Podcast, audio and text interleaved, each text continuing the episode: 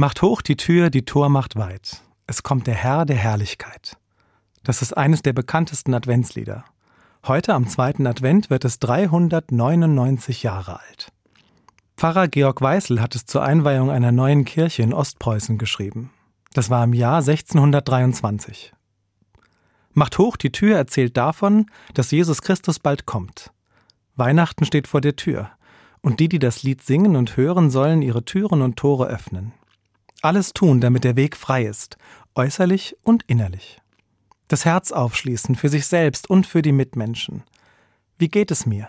Wie geht es anderen? Das Gegenteil von schottendicht also. Mich berührt das Lied. Es bewegt mich, alles bereit zu machen, mich vorzubereiten, weil bald etwas Wunderbares passiert. Der heilige Abend kommt und wir feiern, dass Jesus in die Welt kam. Ein Heiland aller Welt zugleich, der Heil und Leben mit sich bringt. Für alle. Das ist eine wundervolle Aussicht. Am zweiten Advent ist der Weg nicht mehr weit. Aber es gibt noch einiges zu erledigen. Mir macht die Vorfreude des Liedes Mut, in der Mitte des Advents Luft zu holen und die Ärmel hochzukrempeln. Zu dekorieren, zu putzen, vorzubereiten, damit der Ehrengast kommen kann. Und währenddessen singe ich laut mit. Gelobet sei mein Gott, mein Schöpfer reich von Rat.